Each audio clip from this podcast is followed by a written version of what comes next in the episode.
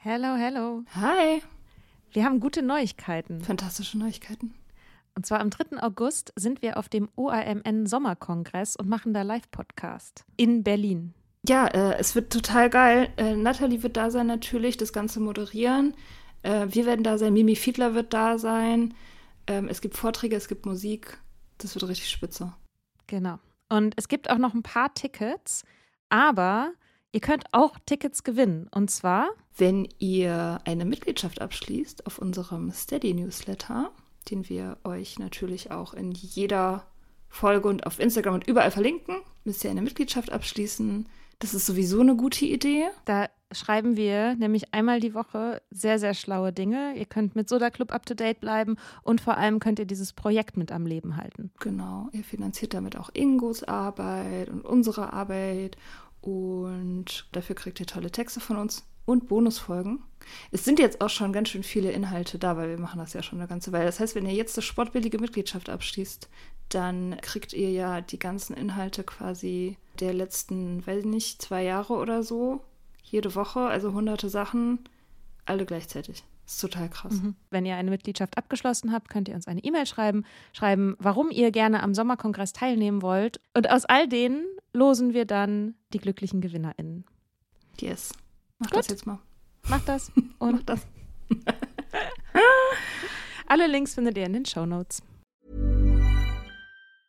Many of us have those stubborn pounds that seem impossible to lose, no matter how good we eat or how hard we work out. My solution is PlushCare. PlushCare is a leading telehealth provider with doctors who are there for you day and night to partner with you in your weight loss journey. They can prescribe FDA-approved weight loss medications like Wagovi and Zepbound for those who qualify. Plus, they accept most insurance plans. To get started, visit plushcare.com slash weight loss. That's plushcare.com slash weight loss.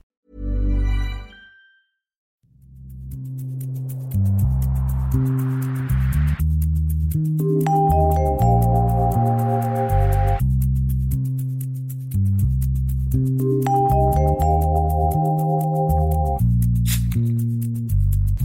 Mika. Hallo Mia.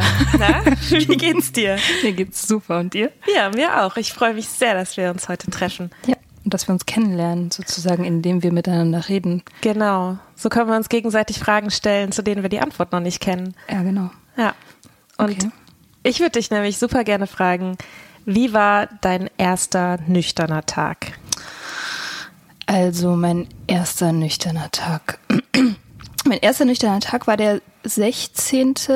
August 2017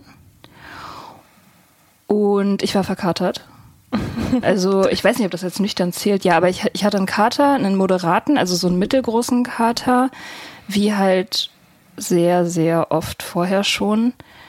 Ähm, und ich wusste nicht, dass es mein erster nüchterner Tag sein würde. Ich habe ähm, hab mich in der Nacht vorher ein bisschen mit Rotwein betrunken, mit meinem damaligen Boyfriend. Naja, den, den Typ, den ich damals gedatet habe, so ein bisschen leicht halbherzig. Ähm, und, und ich habe mit dem Schluss gemacht, während ich mich mit Rotwein betrunken habe. Und weil, ich weiß nicht genau, also ich weiß ehrlich gesagt gar nicht mehr, warum ich mit dem Schluss gemacht habe. Es war irgendwie so eine Situation von, das bringt doch alles nichts, das läuft doch auf nichts hinaus. Irgendwie diese Beziehung macht, das macht doch alles gar keinen Sinn. Glaubst du, hättest auch mit dem Schluss gemacht, wenn du keinen Rotwein getrunken hättest? Ähm, ich, ich weiß es nicht. Also irgendwann bestimmt. Ich weiß nicht, ob genau an dem Tag. Mm, Aber ich hätte wahrscheinlich gar nicht so wirklich was mit ihm angefangen. wenn ich, also ich meine, das, das klingt jetzt so furchtbar, das klingt so schlimm. Der Typ war total nett und, und ganz toll und so und der war Franzose und Rotwein war irgendwie auch so ein bisschen sein Lifestyle, das hat alles gepasst. Aber diese Beziehung war irgendwie so ein, ähm, für mich so ein Kompromiss. Und dieses, im Nachhinein habe ich dieses Schlussmachen auch so empfunden, dass in mir eine Energie stattgefunden hat, die mit irgendwas Schluss machen wollte. Ähm, Und, und aber noch nicht genau wusste, womit. Mit was? Und er war dann zufällig gerade da. Ja, er stand dann zufällig gerade im Weg und ich war, ich war in diesem Zerstörungsmodus irgendwie so, dieses, dieses Leben, das so irgendwie alles hat mich genervt. Also ich war in so einem Punkt, wo alles nervig war und dieser Mann auch nicht so das Richtige, nichts war wirklich das Richtige. Und ich habe irgendwie so draufgehauen. Ich meine, natürlich habe ich das erst später so, so empfunden, dass, dass irgendwie, dass ich, dass ich in einem Beendigungsmodus war und, und nicht genau wusste, was da beendet werden sollte. Also, genau, der Typ ist dann, der musste dann gehen. Ähm, und ich bin am nächsten Tag aufgewacht mit diesem Kater und auch einfach mit einer, mit einer Depression. Also mir, mir ging es schlecht. Ich dachte, okay, ich habe Liebeskummer. Das ist schon auch irgendwie der Grund. Ähm, aber es war auch so ein Gefühl von, ähm, ja, von Hoffnungslosigkeit. Und das, das zusätzlich zu dem, zu der, zu der üblichen Katerdepression. Du, diese Katerdepression, dass du, Ach, dass du existenzielle Schmerzen. Genau, existenzielle Schmerzen. Der Kopf tut weh, die Seele tut weh. Das ist auch alles, alles ist dunkel und irgendwie schleimig und es ist dunkel und gleichzeitig ist alles zu hell. Ja, genau. Und dann, ja. Und, und ich hatte, also ja, dann, ich hatte mir, ich hatte am Anfang des Jahres, also es war ja dann schon Sommer, es war August, am Anfang des Jahres habe ich mich über dieses Alkoholthema mit einem Freund von mir unterhalten, am 1. Januar. Er hat mich gefragt, ähm, was meine guten Vorsätze sind für 2017. Mhm. Und ich habe gesagt, mein einziger Vorsatz ist, keine Vorsätze mehr machen über Alkohol, mhm. weil ich die sowieso brechen werde. Ja, ich habe auch, glaube ich, wenn ich jetzt in, in alte Notizbücher gucken würde, ähm, was nehme ich mir vor, wie, wie gestalte ich mein neues, frischeres Leben, dann steht da immer, ja, weniger trinken. Mhm. Ähm, und dann irgendwann steht da auch mal, okay damit sein, dass ich zu viel trinke. ja. ja. genau. Einfach seinen Frieden damit machen. Genau, ja. Ja, genau. Ja. Ja, ja, das war, das war auch der Plan in 2017 für mich. Also ich habe, äh, mir ging es nicht gut. Und aber und ich wusste, der Alkohol, also ich wusste auf irgendeiner Ebene, dass der Alkohol damit was zu tun hat. Aber ich dachte, es ist eben eins von meinen Problemen. Also ein, ein mittelgroßes vielleicht, was neben einigen anderen steht. Zum Beispiel dachte ich, wenn ich erst meine, meine Beziehungen ähm, auf die Reihe kriege, also so gesunde Beziehungen führe oder so, dann, dann wird das Problem auch kleiner. Mhm. So, weil dann bin ich ja glücklich und dann, dann regelt, dann bin ich ja in Balance und dann regelt sich das mit dem Alkohol letztendlich ja von selber runter. Ja, ja, genau. Man hat irgendwie so das Gefühl, es ist wie so eine Kippe, wie so eine, wie, wie so eine, äh, so eine Wippe. Und auf der einen Seite, also und man denkt, man müsste es einfach nur ausbalancieren ja. und dann geht das weg. Aber dabei ist sozusagen Alkohol eigentlich, ähm, weiß ich nicht, ist der Nagel in dem Brett der Wippe, ja, ja, genau. der, der, sie immer an der gleichen Stelle hält. Und ja. egal wie viel man irgendwie auf die eine oder auf die andere Seite tut, ähm, es ist immer, es ist immer eine Abwärtsbewegung. Ja, voll. Voll. Und man, äh, ja, aber man will das natürlich nicht wahrhaben, weil dieses weniger mhm. trinken ist natürlich wichtig. Das, du willst mhm. ja weniger trinken, du willst ja nicht aufhören, du willst weniger trinken. Nee, weil wenn man aufhören müsste, dann müsste man ja aufhören. ja, das scheiße. Und man würde nie wieder Spaß haben. Richtig. Und nie wieder Sex und nee. nie wieder überhaupt eine Beziehung. Das geht ja, ja gar nicht. Nicht mal kreativ sein auch. Oh Gott, ja. Mhm. Fuck. Ja. Ähm, ja. Ja, das, äh, genau, so, so wachte ich auf an meinem ersten nüchternen Tag ähm, und, und da ich mir ja ähm, keine Vorsätze gemacht hatte, habe ich auch an dem Morgen nicht gedacht, ähm, dieser Kater ist einer zu viel oder so. Also ich habe darüber mhm. gar nicht nachgedacht. Ich habe gemacht, was man eben macht, also was ich eben gemacht habe, woran ich gewöhnt war, nämlich Ibuprofen nehmen und äh, Selbstmitleid schieben und rausgehen, spazieren. Ich bin immer, äh, ich bin verkatert immer gerne so durch die Stadt gelaufen und habe äh, hab meinen Kater so weggelaufen irgendwie. Und an dem Tag habe ich irgendwie nur, ich habe viel geweint und traurige Musik gehört und das alles dem Liebeskummer zugeschrieben. Mhm. Und als es dann nachmittags ein bisschen besser wurde, ähm, habe ich, ja, bin ich, bin ich ganz normal ins Bett gegangen und und das war's. Und ich habe darüber nicht groß nachgedacht. Also ich habe ich hab nicht mehr über diesen Kater nachgedacht. Das war eben einer von vielen Katern. Und das war aber mein letzter. Krass. Und aber was, was war denn dann am nächsten Tag? Weil, also es ist okay, es war der erste nüchterne Tag, aber dem sind ja viele gefolgt. Ja. ja, der nächste Tag ähm, war, da ging es mir wieder besser, weil ich habe ja, also ich habe nicht jeden Tag getrunken, das heißt, an dem Katertag habe ich auch nicht getrunken. Das habe ich alle, also das habe ich selten gemacht, an einem verkaterten Tag weiter zu trinken. Das war nicht so mein Ding. Und am nächsten Tag ging es mir also wieder ganz gut. Und ich bin arbeiten gefahren und habe dann auch mit diesem, mit diesem Mann, mit dem ich ja Schluss gemacht hatte, ähm, ein, ein klärendes Gespräch geführt, weil ich irgendwie wieder auf der Höhe war und das auch dann differenzieren konnte und sagen konnte, so, das liegt nicht an dir, sondern an mir und so. und Eine wunderbare wieder, Phrase, über die er sich bestimmt gefreut hat. Ja, voll.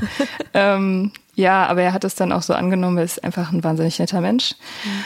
Ähm, ja, und das, äh, das war der Tag, oder ich bin mir gar nicht sicher, aber ich glaube, das müsste der Tag gewesen sein, als ich das erste Mal in einem Meeting war. Warte mal, der, doch, das, das war dann, das muss dann der Tag gewesen sein, als ich in das Meeting gegangen bin. Oder der Tag danach, ich bin mir nicht ganz sicher. Aber ich glaube, es war dann der Tag nach dem Katertag, wo ich das erste Mal in ein ähm, AA-Meeting. Zu den anonymen Alkoholikern. Genau. Ja. Genau. Und das war so ein Ding, ähm, das ist wahnsinnig schwierig für mich, das zu beschreiben, was da abgegangen ist. Äh, ich, ich habe mir auch im Nachhinein total gewünscht, das beschreiben zu können, was da genau in meinem Kopf abgegangen ist, weil da drin liegt ja irgendwie so ein bisschen auch die Antwort, so wie man das macht oder wie ich das gemacht habe, so auf, aufzuhören zu trinken, was ich ja schon jahrelang im Prinzip nicht unbedingt wollte, aber hätte müssen. So.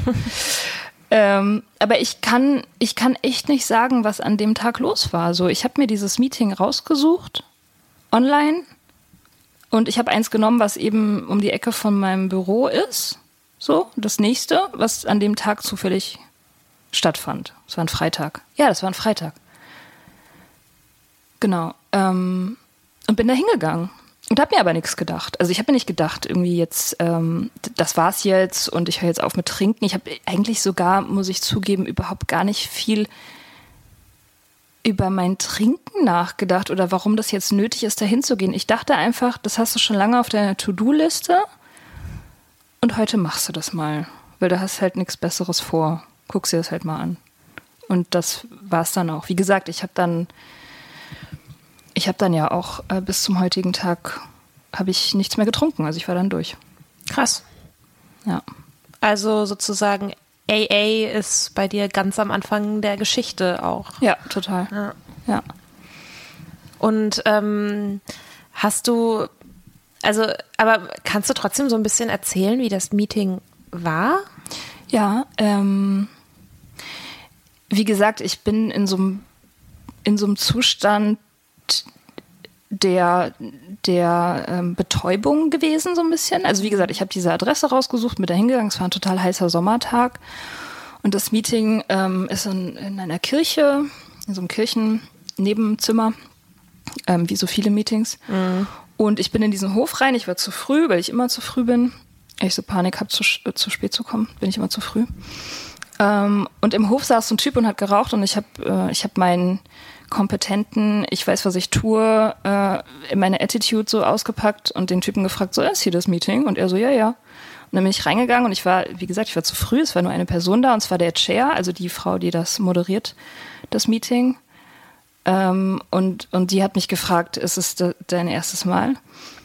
Mm, und ich meinte, ja, ja. Und dann hat sie sofort, also sie hat sofort so, so ein bisschen so ihr Netz über mich geworfen und angefangen ohne Punkt Ah, wir haben wieder eine. Ja, ja, ja, nee, also so, so sie, sie, man hat halt gemerkt, okay, die weiß, du bist gerade super schräg drauf wahrscheinlich und hast Angst und so, weil niemand mhm. geht zu AA und fühlt sich irgendwie super, sondern die meisten Leute sind halt massiv verstört oder, oder schämen sich krass oder es ist halt immer ein extremer Emotionszustand. Bei mir war es halt Gott sei Dank äh, wirklich Betäubung einfach.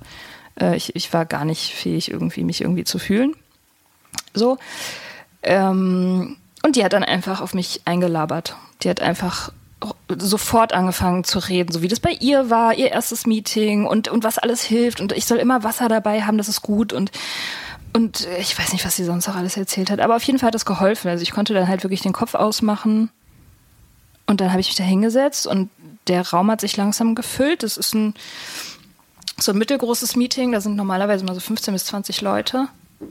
Ähm, und ja, und, und ich, ähm, ich habe, ich, ich war nur imstande, da zu sitzen.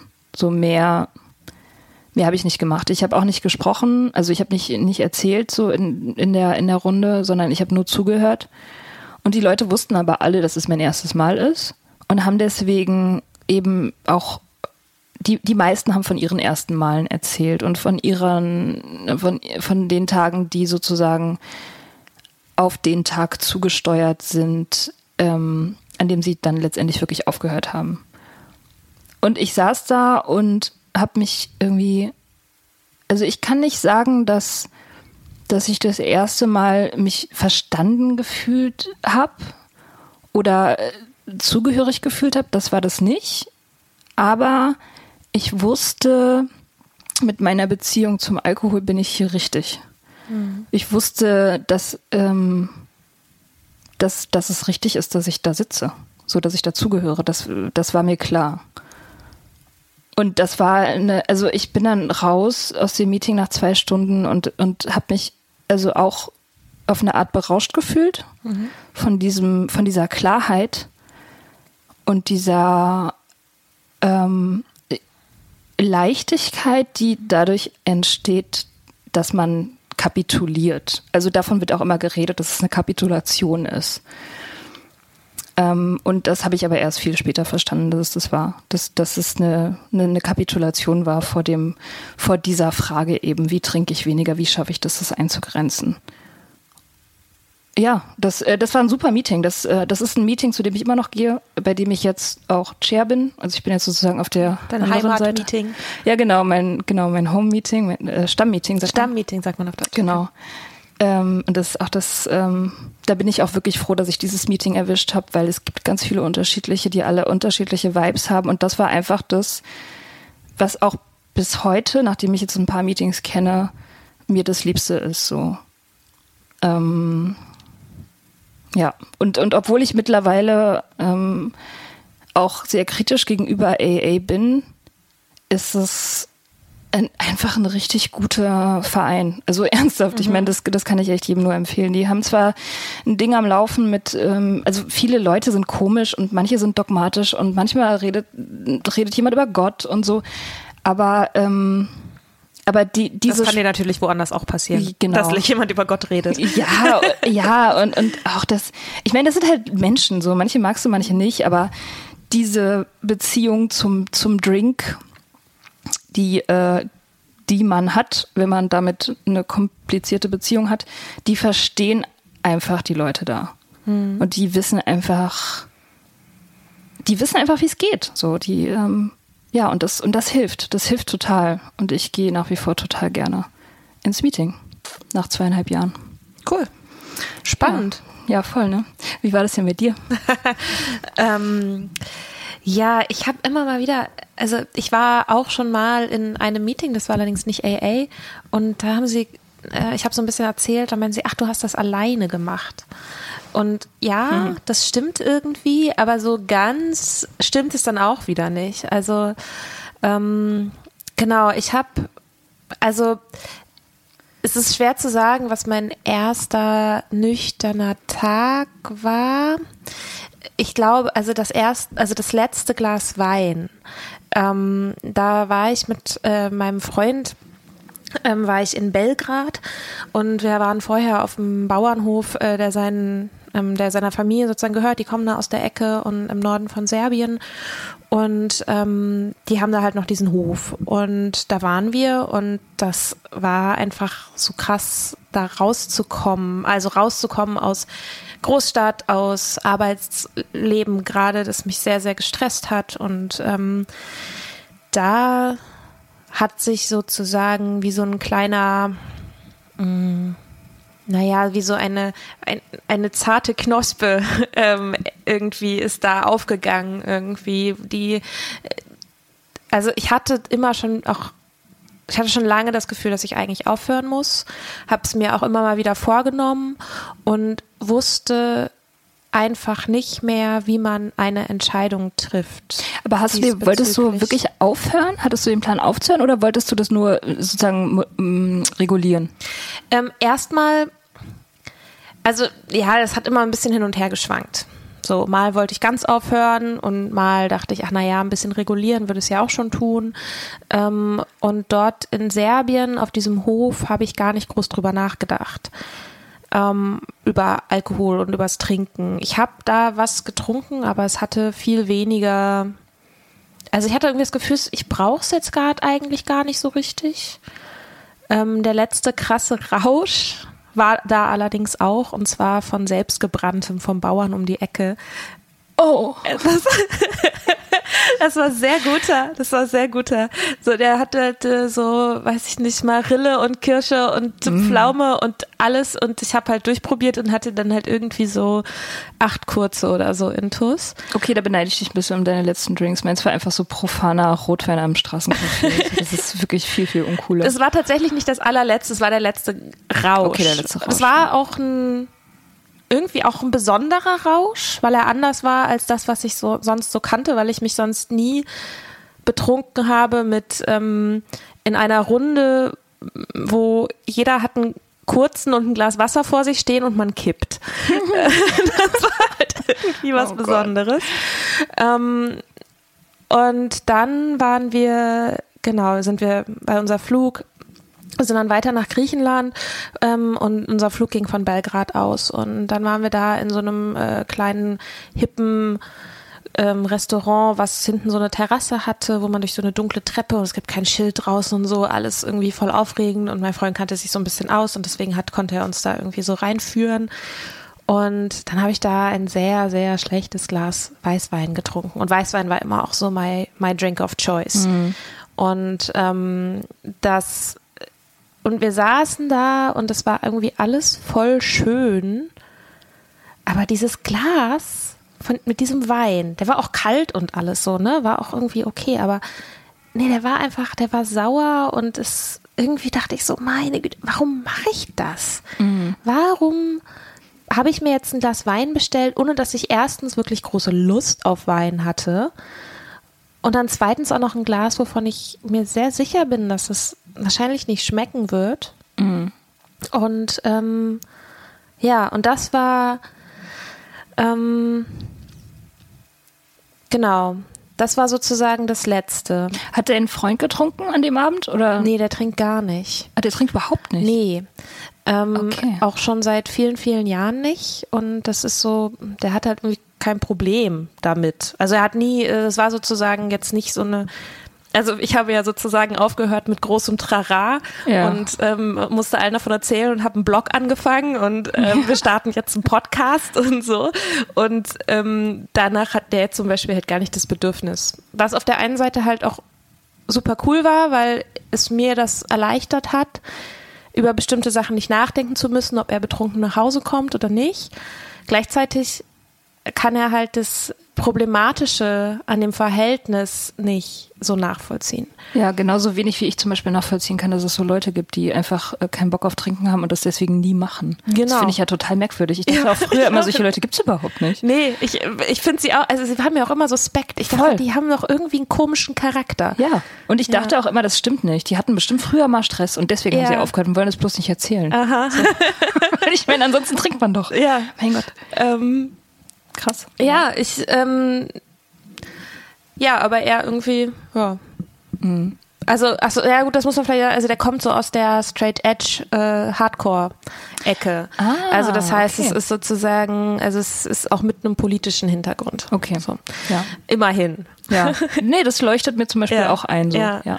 Das kann ich dann akzeptieren. Ähm, ja, und wir sind dann, wir sind dann weitergefahren, also wir sind dann nach Griechenland geflogen. Ich wollte gerne auf den Olymp steigen und ähm, also einfach nur, um mal auf dem Olymp gewesen zu sein. Und ähm, dann hatten wir da auch so ein, wir hatten da so ein Hotel und äh, dann bin ich ziemlich krank geworden und hatte dann irgendwie eine fette Erkältung und lag halt einfach die, mehr oder weniger die komplette Woche die wir da waren, lag ich halt im Bett, hab viel geschwitzt und vor mich hingesiecht. Und deswegen, das ist immer noch sowas, wo ich zum Beispiel nicht genau weiß, ob ich körperliche Entzugssymptome hatte. Also, weil solche Symptome wie Schwitzen oder unruhiges Schlafen sind halt auch e- sehr ähnlich zu so einer Erkältung. Mhm. Und es ist sowas, wo ich mich manchmal so frage, so, hm, warum, ähm, ach so, sollte ich vielleicht sagen, ist ungefähr ein halbes Jahr her. Mhm. Ja. Ähm, also sozusagen ein Spätsommerurlaub. Und, ähm, und du hattest auch sozusagen dann am Ende oder im letzten halben Jahr deines Trinkens, sag ich mal, keine, äh, also hast du jeden Tag getrunken? Fast. Ja, okay. Ja. Ähm, und also es gab natürlich auch immer wieder Tage, wo ich nicht getrunken habe, so, aber ähm, doch, das war schon, das hatte dann gerade gegen Ende eine krasse Regelmäßigkeit. Und das war, also da, da wusste ich dann auch schon im Grunde, okay, das ist halt ein Problem. Ja. So. Ähm, und ich hatte mir irgendwann mal ähm, This Naked Mind von ähm, Annie Grace, von der amerikanischen Autorin Annie Grace, auf Deutsch heißt es, oh Gott, weiß ich gar nicht genau. Ich auch nicht.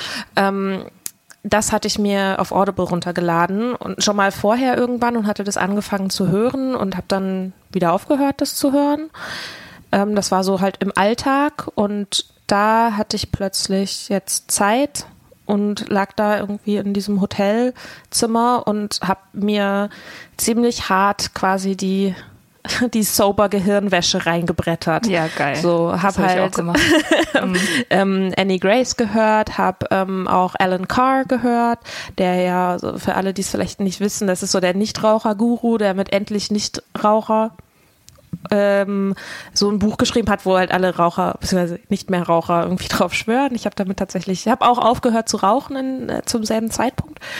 Mm, und ähm, was habe ich denn noch gehört? Ach so, genau, die ähm, The Unexpected Joy of Being Sober äh, von Catherine Gray. Kanntest du Nüchtern von Daniel Schreiber? Ja, das hatte ich schon vor einer Weile vorher mal ja. gelesen und habe das auch innerhalb von einem Nachmittag im Grunde weggezogen, weil ich ja. so gebannt davon war. Ich habe mich so von diesem Buch so gesehen und so verstanden gefühlt und habe dann drei Tage oder so nicht getrunken. Hm. und ja. dann halt wieder.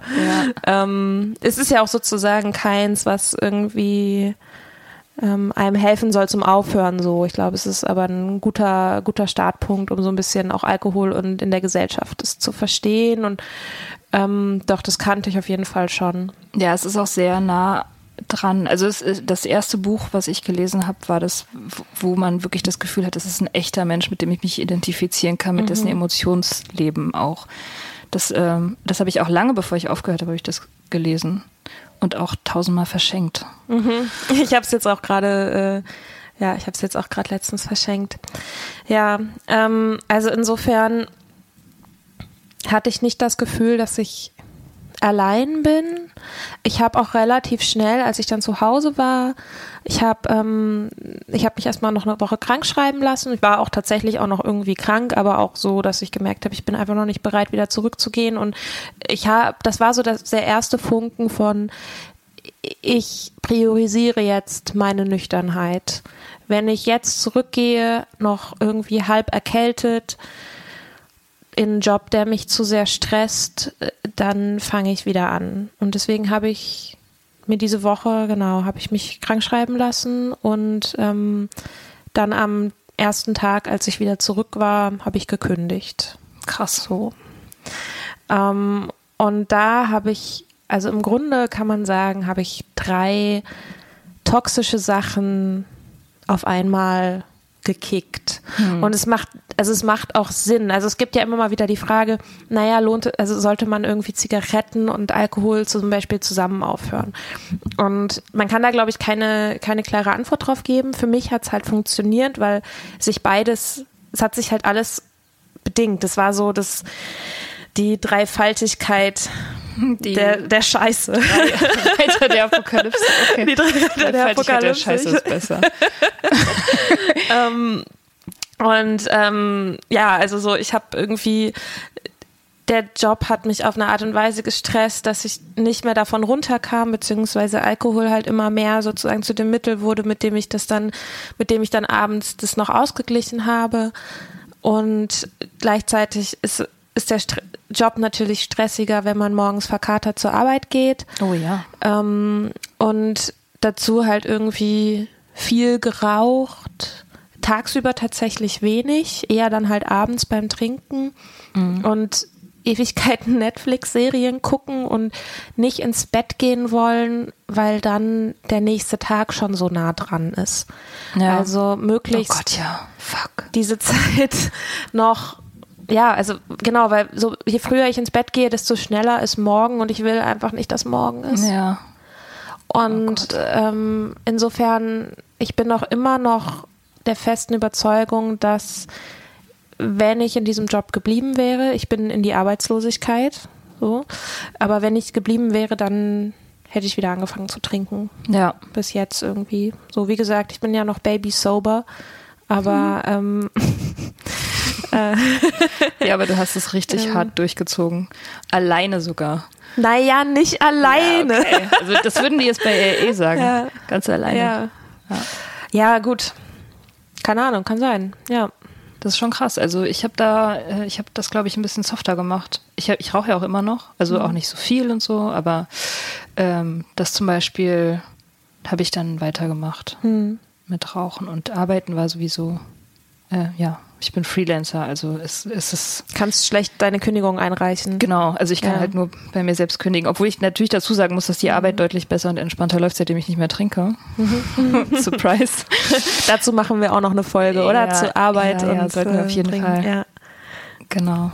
Ja, und dann, okay, dann hast du gekündigt, warst dann auch inzwischen wieder gesund und dann? War alles besser. Ja. ähm, ich habe, also natürlich war es irgendwie auch schwierig und ich hatte viel auch irgendwie Stimmungsschwankungen und überhaupt an den Punkt zu kommen, an dem ich auch offen drüber rede, ähm, auch um zum Beispiel meinem Freund mitzuteilen, also dass der überhaupt versteht, dass gerade ein wichtiger Prozess in mir stattfindet der das Problem die ganze Zeit über nicht als ein Problem gesehen hat, weil ich es halt auch gut verstecken konnte einfach. Das finde ich zum Beispiel bemerkenswert, dass du jeden Tag trinkst und er das nicht sozusagen wahrnimmt und dann aber auch das, also dass du dann aufhörst und er das dann auch nicht wahrnimmt. Wahrscheinlich, weil, weil, das, weil das für ihn einfach nicht so ein Thema ist, ne? Weil ja, also, schwer zu sagen. Also so, ich, ich muss auch zu seiner Verteidigung sagen, dass sozusagen es ist schon komisch, dass der immer nichts wahrnimmt. ein Stein. Ähm, ähm, ich habe oft, wenn wir irgendwann ich mit ihm was unternommen habe, dann habe ich oft auch nicht getrunken. Ja. Okay. Also wir und wir haben sehr unterschiedliche Schedules. So, er ist irgendwie Schichtarbeit, macht Schichtarbeit und ich hatte halt diesen 9-to-5-Job. Das heißt, dass es oft so war, dass wir uns zum Beispiel unter der Woche abends sehr selten gesehen haben oder so.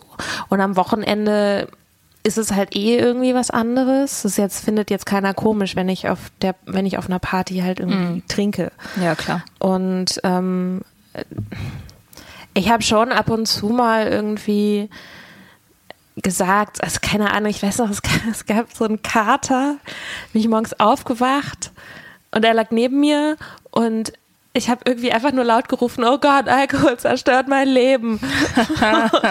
er so, ach na ja, komm. Also so, so. Ähm, und ich, ich weiß halt nicht genau, ich hatte da mit ihm auch drüber gesprochen, ob ihm da nie was aufgefallen ist. So. Und ähm, er meinte halt nicht wirklich, sonst hätte er wahrscheinlich auch mal was gesagt.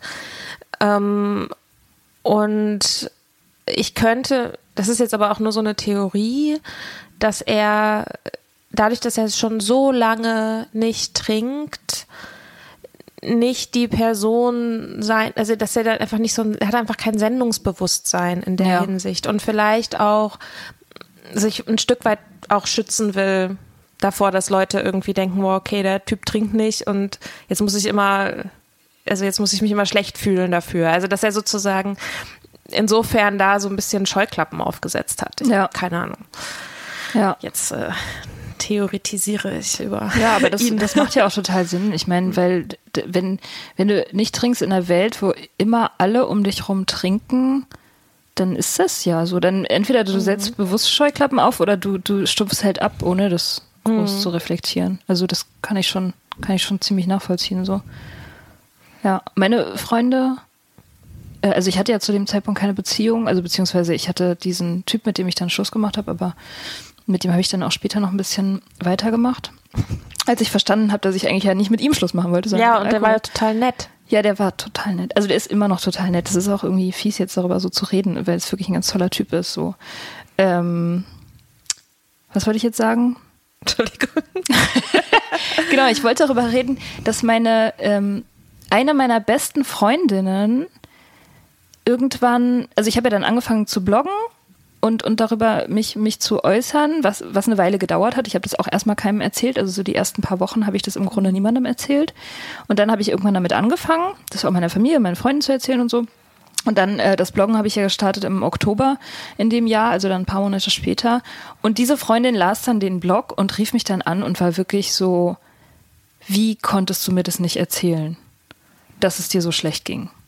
Und ich war so, hm, ja, weiß nicht, also ging es mir wirklich so schlecht? Und, und dann dachte ich so, ja, wahrscheinlich ging es mir wirklich ziemlich schlecht. Aber ich habe das halt, ich habe halt diese Sorgen, die ich mir gemacht habe, ähm, geheim gehalten. Mhm. Also ich habe nie mein Trinken versteckt, weil ich mhm. musste ja auch nicht. Ich war ja auch äh, die meiste Zeit über einfach, ja, ich war Barkeeperin und ich habe in Berlin gewohnt und ich habe was Kreatives studiert und ich bin viel auf Partys gewesen.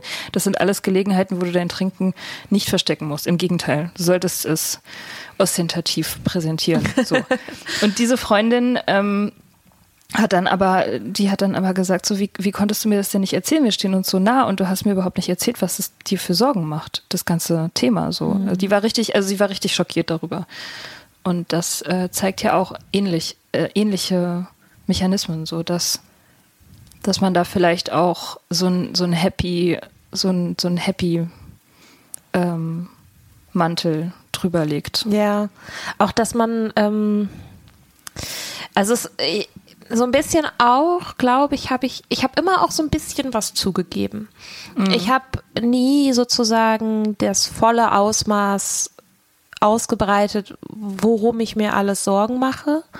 Aber ich habe immer mal so ein bisschen so, ähm, ach, ich irgendwie, weiß nicht, meine Abendroutine ist irgendwie so unbefriedigend. Ich würde gerne irgendwie eher was Sinnstiftenderes abends machen, aber ich bin einfach so kaputt und ähm, und irgendwie, ja, ich merke auch gerade, ich trinke irgendwie ein bisschen viel in letzter Zeit und oh krass, ja, der mhm. Stress bei der Arbeit. Ja, in letzter Zeit ist es halt auch wirklich viel. Also, naja, ich, aber ich kenne mich ja. Das wird halt irgendwann auch wieder ein bisschen weniger so. Das ist halt ganz normal, das kommt und geht, das sind halt so Phasen und so. Und die ganze Zeit halt, also ich war halt volles Brett am Lügen. ähm, so. Um es mal abzukürzen. um es mal ja. abzukürzen. Spoiler, ich habe gelogen. ähm, also auch mich selbst belogen, natürlich. Ja, ja, in erster so. Linie. In allererster Linie mich ja. selbst. Ähm, und dass ich aber so ein bisschen das Gefühl hatte, dieses, dieses so Bröckchen, Wahrheit, Wahrheitsbröckchen hinzuwerfen, versteckt das sozusagen, versteckt die große Dunkelheit, die dahinter steht. Und ähm, dieses, also ich weiß nicht, ich habe das irgendwann mal auch so aufgeschrieben, ich weiß gar nicht mehr wo.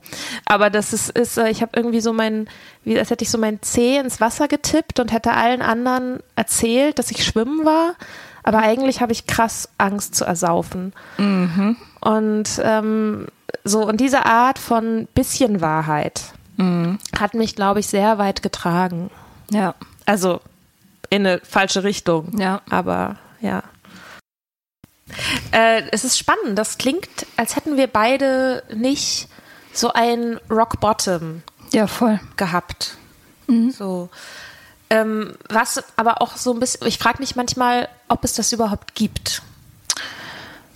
Also aus meinen Meetings weiß ich, es gibt auf jeden Fall dieses klassische, diese klassische Rock-Bottom-Szene. Gibt's natürlich. Mhm. Manche Leute haben das. Also manche Leute verlieren alles und, und, und finden sich dann eben obdachlos ohne Ehefrau und ohne Auto und ohne Job auf der Straße so. Mhm. Das gibt's auf jeden Fall, das passiert, aber natürlich passiert es nicht den meisten.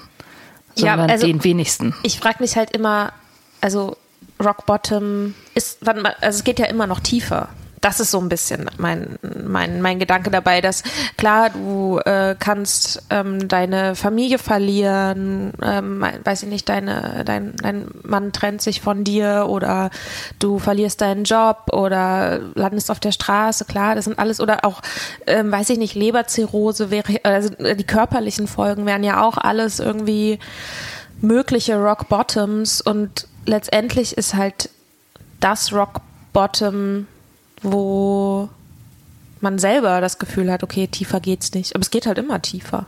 Ja, das stimmt. Ja, klar. Ich meine, letztendlich, das, das Letzte, was passiert, ist eben, dass du stirbst. Mhm. So. Und das ist natürlich etwas, ähm, was, was absolut jenseits deiner Vorstellungskraft ist, dass mhm. du daran sterben könntest. Ich meine, ich habe das, ich habe ja interessanterweise, ich habe eine trinkende Familie und der Alkohol hat in meiner Familie einige Leute umgebracht, also wirklich umgebracht. Also mein Vater ist daran gestorben und seine Mutter ist daran gestorben. Aber äh, das, das war für mich interessanterweise nie ähm, eine Option für mich selber. Also ich wusste zwar schon lange, dass ich ein problematisches Verhältnis zum Alkohol habe, aber daran sterben, mhm. ist, das ist surreal das passiert nicht. Daran stirbt man nicht. Also, obwohl ich das natürlich gesehen habe. Mhm. Ganz merkwürdig. Ich dachte, naja, vielleicht werde ich halt immer depressiver davon. Das war schon, das konnte ich mir schon vorstellen. Aber sterben, pff, also, m -m, kann ich jetzt mir auch immer noch nicht vorstellen. Ich, ich glaube, bei mir war es auch so, also dieses, ich, ja, ich weiß, dass es körperliche Folgen gibt. Ich kann mir zum Beispiel vorstellen, dass meine Leber kaputt ist. Aber dann würde ich ja aufhören. Also bevor es so weit ist, würde ich ja, ja aufhören. Ja, ja. Und das ist sozusagen ja, vielleicht ist das eine ähnliche Dynamik, wie man das beim Rock Bottom hat. Also, dass man sagt so, ah ja, gut, also bevor mir das passiert, da, davor würde ich aufhören. Ja. Und irgendwie verschiebt man nehme ich an, immer weiter seine Grenzen. Total. Man findet ja auch immer Leute, die ähm, bei denen es schlimmer aussah. Mhm. Das ist, das find, man findet in absolut jedem Stadium Leute, bei denen es schlimmer war. Das mhm. ist ja mhm. dann das nächste, was passiert. Ich habe ich hab einen Typen getroffen, ganz am Anfang, der war siebenmal in der Psychiatrie, in der Entgiftung. Mhm. Und äh, der hat trotzdem immer noch gedacht, das ist ja jetzt nicht so schlimm. Mhm. Weil er halt noch nicht das achte Mal in der Psychiatrie war. Mhm. So. Ja. Und ja, und aber ich meine, gut, ich habe, als ich als ich bei AA saß, die ersten Wochen, da habe ich schon, da habe ich schon das Gefühl gehabt, dass ich da so ein Mauerblümchen bin. Mhm. So, weil bei mir waren die äußeren Konsequenzen eben noch nicht, es war noch nicht sichtbar. Also Leute, die mir sehr nah waren und auch natürlich Leute in meiner Familie, die dafür sensibilisiert waren, die, äh, die haben schon gesehen, dass es bei mir ein Thema ist. Aber ich hatte halt noch alles. Also ich hatte nie eine Beziehung verloren, ich hatte nie einen Job verloren oder eine Wohnung. Also ich hatte immer noch all die äußeren Dinge, die ein funktionierendes Leben halt ausmachen. Und, und deswegen ähm, habe ich auch so ein bisschen, ich habe dann auch regelmäßig so ein bisschen den Gedanken gehabt, so ja, es ist, also bevor ich aufgehört habe, das ist, es ist doch nicht so schlimm. Es ist doch, ist doch alles okay. Das Leben ist, ist doch äh, manageable, ist, ist doch alles in Ordnung. Und diese depressiven Zustände, das kommt ja nicht vom Trinken, sondern das kommt davon, dass, dass ich halt, keine Ahnung, blöde Beziehungen habe oder, oder irgendwie mein Leben nicht so läuft, wie ich mir das wie ich mir das vorstelle. So, es hat nicht wirklich primär was mit dem Alkohol zu tun. Mhm. Ja, aber das. Ähm aber ich glaube, also äh, mein, mein Gedanke ist halt, dass dieses Rock Bottom gibt's das, gibt's das nicht. Ähm, also, weil ich habe halt manchmal das Gefühl, es ist fast ein bisschen auch eine schädliche, ein schädlicher Mythos. Also das, weil wie gesagt, es geht halt immer schlimmer und ähm, dass man irgendwie diesen, dass man irgendwie ganz unten angekommen sein muss und dann geht es irgendwie nur noch nach oben oder so. ich das, das ist halt totaler Blödsinn. Ja. Also, weil man, es ist halt, je früher man das irgendwie angeht, desto einfacher ist es halt. Und ich kann das, also ich kann es aber auch verstehen, dass ich war auch äh, mal in einer, also ich war ein einziges Mal bis jetzt erst in einem Meeting von einer Selbsthilfegruppe, das war nicht AA. Ähm, und ich habe mich so ein bisschen, also ich war deutlich die Jüngste und ich hatte das Gefühl, die anderen, es war ein reines Frauentreffen, die anderen Frauen, die sind halt so voll die krassen Veteraninnen mhm. irgendwie. Und ich sitze da so mit meinem, oh ja, ich zu viel Wein getrunken. irgendwie. Also, das ist sozusagen dann die andere Sache, dass auf der einen Seite ist das Problem in meinem Kopf lange so voll unüberwindbar gewesen und mhm. irgendwie eine Wand, gegen die ich immer wieder gerannt bin. Ja. Und gleichzeitig vergleiche ich mich und denke dann, ah ja, okay, das ist ja eigentlich gar nicht valide, das ja. Problem. Es ist gar nicht unbedingt, vielleicht ist es gar nicht so valide, das jetzt überhaupt anzugehen. Also ich war halt schon einige Monate nüchtern und war da, hatte da schon auch irgendwie schon viel gearbeitet sozusagen an mir und an dem Thema, bevor ich überhaupt da in dieses Meeting gegangen bin. Ich hätte mir aber auch vorstellen können, dass es mich ganz zu Anfang auch ein bisschen, also zum einen diese Tristesse, so dieses Raums und dieser dieser Versammlung da irgendwie mich ein bisschen abgeschreckt hätte. Das war dann irgendwann war das auch total nett so, ne? Aber mhm. ähm, es hat halt ein bisschen gedauert. ja. Und ähm, ähm, ja, also dieses, äh, dieses, dass es nicht valide ist, das äh, kommt natürlich auch daher, ähm, dass, dass wir ja trinken sollen. Also mhm. gesellschaftlich, dass wir trinken sollen, dass, dass wir, dass wir uns dann oder dass, dass du dir dann denkst, wenn du aufhörst, so, ähm, ja, aber die anderen kommen ja auch damit klar. Mhm. Also weil, weil so viel, so viel ist es ja scheinbar nicht, weil so schlimm sind meine Probleme noch nicht. Das heißt, ich trinke offensichtlich wie andere oder wie viele andere, die ich mhm. kenne. Und damit muss ich doch dann klarkommen. So, ich kann doch jetzt nicht einfach hier aussteigen, weil das ist ja noch nicht schlimm genug. Es ist ja noch nicht schlimm genug. Es ist ja, es muss ja noch, also so, so war das schon auch bei mir. Ich dachte, das reicht noch nicht. Mhm. Um, um, um sozusagen vielleicht auch so ein bisschen den anderen den Spaß zu verderben daran oder so. also, ne, weil ich kannte immer Leute, die mehr trinken und die, die ja auch irgendwie klargekommen sind. Hm. Und ich finde gleichzeitig ist es aber auch, womit es uns ja sehr krass eingeimpft wird, ist das sich selbst abgrenzen von den Alkoholikern jetzt, also mhm. in Anführungsstrichen. Ähm, und da, also der Alkoholiker oder die Alkoholikerin, oder meistens, wenn man ehrlich ist, ist es im Kopf, ist es so der Alkoholiker, mhm. ähm, ist halt, ja, der, der die Typenform netto. Genau, so. stinken, arbeitslos. Ja, Leute, neben denen man sich in der Bahn nicht setzen will. Mhm.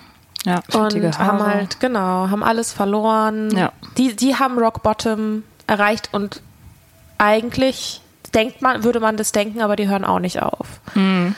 Und dieser, ich finde diesen, diesen Mechanismus so interessant, dass man immer sagt so, ah ja, aber ich bin kein Alkoholiker ähm, oder ich will kein Alkoholiker sein, weil man sich dann mit diesem Bild identifizieren müsste. Und ähm, interessanterweise hat dieses Bild für mich, nachdem ich nüchtern geworden bin, viel, viel am Schrecken verloren. Mhm. Also ich bezeichne mich nicht so. Wir machen dazu auch noch mal eine Folge. Ja. ähm, wie man sich labeln muss oder auch nicht muss oder kann oder darf. Ähm, ich nenne mich nicht so, aber ich habe keine Angst mehr davor, dass andere mich so nennen. Ja. Ja, nee, das habe ich auch nicht. Allerdings muss ich auch wirklich sagen, ich, ähm, ich glaube auch der Grund, warum ich von Anfang an ja auch da so öffentlich offen drüber geredet habe und auch bei Dates zum Beispiel allen immer sofort erzählt habe, hier Alkoholiker oder was auch immer, oder ich komme nicht damit klar, Suchterkrankung. Mhm. Das war, weil ich ähm, weil ich, ich hatte das nie. Ich habe nie irgendwie so gedacht, die, die Alkoholiker, also die Alkoholiker zum Beispiel, die zu AA gehen. Mhm. Ich habe nie gedacht, so das sind die anderen, das sind die, ähm, die Loser sozusagen. Ich habe nie, ich habe mich nie über die gestellt, sondern ich habe immer im Gegenteil, ich habe immer gedacht, das sind die Gewinner, das sind die, die es gecheckt haben. So die wissen, wie man das macht. So. Ja. Ähm, und, und vielleicht auch, weil ich das in der Familie hatte und wusste, dass eben Alkoholiker ganz normale Leute sind, habe ich da vielleicht auch nicht so, nicht so diese, diese Berührungsangst gehabt. Ich habe mich, glaube ich, auch, also ich würde nicht sagen, dass ich mich über jemanden gestellt habe. ich habe mich ähm, Leuten immer sehr eher verbunden gefühlt. Ja. Und ähm, also so von wegen, naja, gut, in 30 Jahren stehe ich da vielleicht auch. Oh Gott, das ist Also, fast romantisch. Eine Zukunft. aber auch nur fast. Ja. Ähm, Ja. ja, ich bin ja, ich bin ganz am, also ich bin 2015, also praktisch zwei Jahre bevor ich aufgehört habe, äh, bin ich in eine Straße gezogen. Hier, ich wohne in Berlin. In eine Straße gezogen, wo äh, zweimal am Tag ein Meeting stattfindet. Und ich, äh, ich habe das auch dann natürlich sofort gesehen, als ich da eingezogen bin, das Schild draußen äh, immer an der Tür kleben sehen und so. Und habe dann auch immer, wenn ich vorbeigelaufen bin, die Leute da eben in, in den Pausen so vor der Tür stehen sehen und so. Und ich dachte, also erstmal dachte ich natürlich, das ist mal ein Zeichen. Also das ist mal der Wink mit dem Soundfall. Achso, da warst, hattest du noch nicht aufgehört. Nee, nee, das war, so. das war eine ganze Weile vorher. Okay. Äh, da hatte ich schon, schon natürlich massive Probleme und Sorgen, die ich Mhm. versteckt habe, aber ähm, natürlich war das mit dem Aufhören noch nicht wirklich ein Thema. Das durfte nicht passieren. Ähm, ja, und ich, und das, das war für mich immer schon, also das war genau, das war erstmal ein Zeichen und dann dachte ich, ja, das sind die richtig coolen, das sind die, das sind die richtig coolen Leute, die das, die das verstanden haben. Äh, aber ich bin natürlich auch nicht in dieses Meeting gegangen, was eigentlich naheliegend gewesen wäre, in das Meeting in meiner Straße zu gehen. Aber das, das habe ich nicht gemacht. Das war mir dann doch irgendwie ein bisschen zu gefährlich, weil ich dachte, wenn ich wieder zurückgehen will äh, in mein Trinken nach dem Meeting, dann äh, muss ich halt immer an diesen Leuten vorbeigehen. so, und, Ja. und zugeben, dass ich es nicht geschafft Äh, habe. So. Das ist aber auf jeden Fall auch nochmal ein interessanter Punkt in Bezug auf, wie, wie vielen Leuten erzähle ich davon. Weil ich am Anfang halt noch voll unsicher war, Ja. wem ich davon erzähle und ob ich das ist dann nicht nur Stigma von wegen, die trinkt nicht mehr, sondern auch Stigma, scheiße, was ist, wenn ich wieder anfange? Ja. So, dann muss ich mich ja erst recht rechtfertigen. Ja. Dann, dann kommen die besorgten Blicke. Wenn Ja. ich jetzt allen davon erzähle und dann wieder anfange, Dann ist es ernst. ja, dann Ja. ist es richtig ernst. Und dann, weiß ich nicht, fangen meine Freunde an mit einer Intervention oder was auch immer. Ich weiß nicht, so stelle ich mir das zumindest vor. Mich Ja, hat so nie kennt man jemand, genau, so kennt man das, ja. Ähm, Ja. Und Wie lange hat es dann gedauert, bis du dem ersten Menschen davon erzählt hast? also ich habe also ich habe relativ schnell gesagt, so ich trinke jetzt nicht mehr. Dann kam von vielen Leuten die schockierte Frage, was, für immer? Oh Gott, ja, für immer? Schlimmste Frage Erste ever. Frage. ähm, und ich habe äh, ich habe dazu auch einen Blogbeitrag geschrieben, ähm, also habe da viel drüber nachgedacht über diese Frage für immer und habe halt für mich angefangen, ähm, das umzudrehen und zu sagen, naja, ich plane nicht wieder mit dem Trinken anzufangen, ähm, weil ich genau, weil ich dieses für immer halt nicht beantworten kann. Wenn ich eine Fitnessstudio-Mitgliedschaft abschließe, fragt mich auch keiner, was machst du jetzt für immer Cardio? Oder Keine wenn du eine Be Ahnung. Beziehung anfängst. ja, bleibst, bleibt ihr jetzt für immer zusammen? ja Mann. Hä? Voll. ähm, ich mag meine Wohnung, aber wo werde ich da für immer wohnen? Ich, äh, Ich werde in meiner Wohnung definitiv nicht für immer wohnen. ich meine wahrscheinlich auch. Kann man keinen Hund haben. Ähm, genau, und also das heißt sozusagen dieses, also den, den, den fluffigen Teil habe ich relativ schnell erzählt. Den fluffigen Teil im Sinne von, ah ja, ich trinke jetzt erstmal nicht mehr, ich habe auch mit dem Rauchen aufgehört und so und ich habe meinen Job gekündigt und fühlt sich voll gut an und ich bin gerade irgendwie auf so einem Selbstfindungsdetox, Lebenshoch, was auch immer. Ja. Und dann die Hintergründe habe ich, naja, klar, viel, also schon jetzt so die Leute, die mir nahestehen, wissen das schon. In unterschiedlichen Gradwanderungen, in unterschiedlichen Graduierungen. Also manche, bei manchen hat es mir gereicht zu sagen, ja, ich hatte halt ein problematisches Verhältnis zum Alkohol. Oder ja, ich habe mir jetzt irgendwie im letzten Jahr ein ganz gutes Alkoholproblem angetrunken. Und ähm, oder was ich auch gerne sage, ist äh, der Alkohol hat sich mehr genommen, als ich ihm geben wollte. Und das sind alles so, das sind halt alles so Phrasen, die man dann, glaube ich, einfach irgendwann parat hat Ja. die man so sagen kann. Und ich sage immer, ich hatte ein kleines Suchtproblem. Ein kleines Suchtproblem. Ja, ja, das ist mein, das ist mein, das ist mein Satz für die, fürs erste Date gewesen, ganz Aha. lange. Ich hatte ein kleines Suchtproblem. Das ist so schön unverfänglich und die meisten ja. Leute stochern dann auch nicht. Ja, das ist, äh, klingt auch süß irgendwie, mhm. wie so ein Accessoire. Ja, genau. So ja. ähm, ja, ist ja auch gut, ne? Also alles, was irgendwie man in dem Moment preisgeben will, kann man preisgeben oder halt auch nicht, ne? So, ähm, und ja, gut, mal gucken, wie viele Leute, wenn ich jetzt irgendwie den Podcast, wenn wir jetzt einen Podcast machen, wie viele Leute dann auf mich zukommen und sagen, oh mein Gott, ich hatte ja keine, also wusste, woher, wusste ich gar nicht, ist ja voll krass oder so. Mhm. Oder oh, ich denke da auch manchmal drüber nach. Das ist nämlich die, das ist nämlich das andere, was dann schon auch manchmal kommt. Total. Ja. Ja, wenn man, äh, wenn man aufhört zu trinken, ist es wirklich un unglaublich, wie viele Leute einem ungefragt auf Partys dann genau auseinandersetzen, wie viel sie denn mhm. trinken und warum sie jetzt keine Alkoholiker sind. Ja. So. Ach krass, du machst einmal im Jahr Dry January, aber letztes Jahr nicht und in dem Jahr davor irgendwie auch nicht, aber sonst immer und nach drei Wochen vermisst du das auch gar nicht mehr. Ja, genau. Cool. Das ist eigentlich voll einfach. Ähm, mhm. Nach regelmäßige Trinkpausen. Das interessiert mich halt auch mega. Ja. Ja. ja. Also nur um Missverständnisse vorzubeugen, wenn jemand ernsthaft mit mir über was reden will, dann bin ich da auch meistens offen für. Ja. Ähm, aber so dieses, ja, halt krass auf einen zu projizieren. Ne? Mhm. Das ja, und auch die Absolution dann zu wollen, mhm. sozusagen, dass, äh, dass dieses Othering, das nennt man ja Othering, das mhm. eben ganz genau den Unterschied herauszuarbeiten.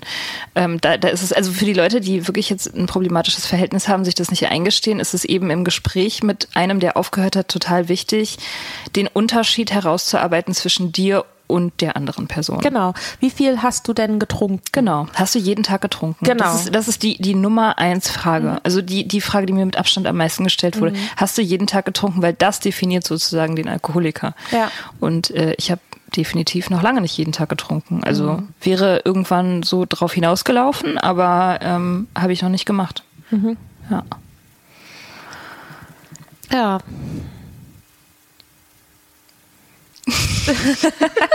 Wollen wir uns noch ein gutes Schlusswort? Also, ich glaube, wir könnten theoretisch jetzt so damit eine Folge. Aber dann machen wir mal kurz Pause. Ja.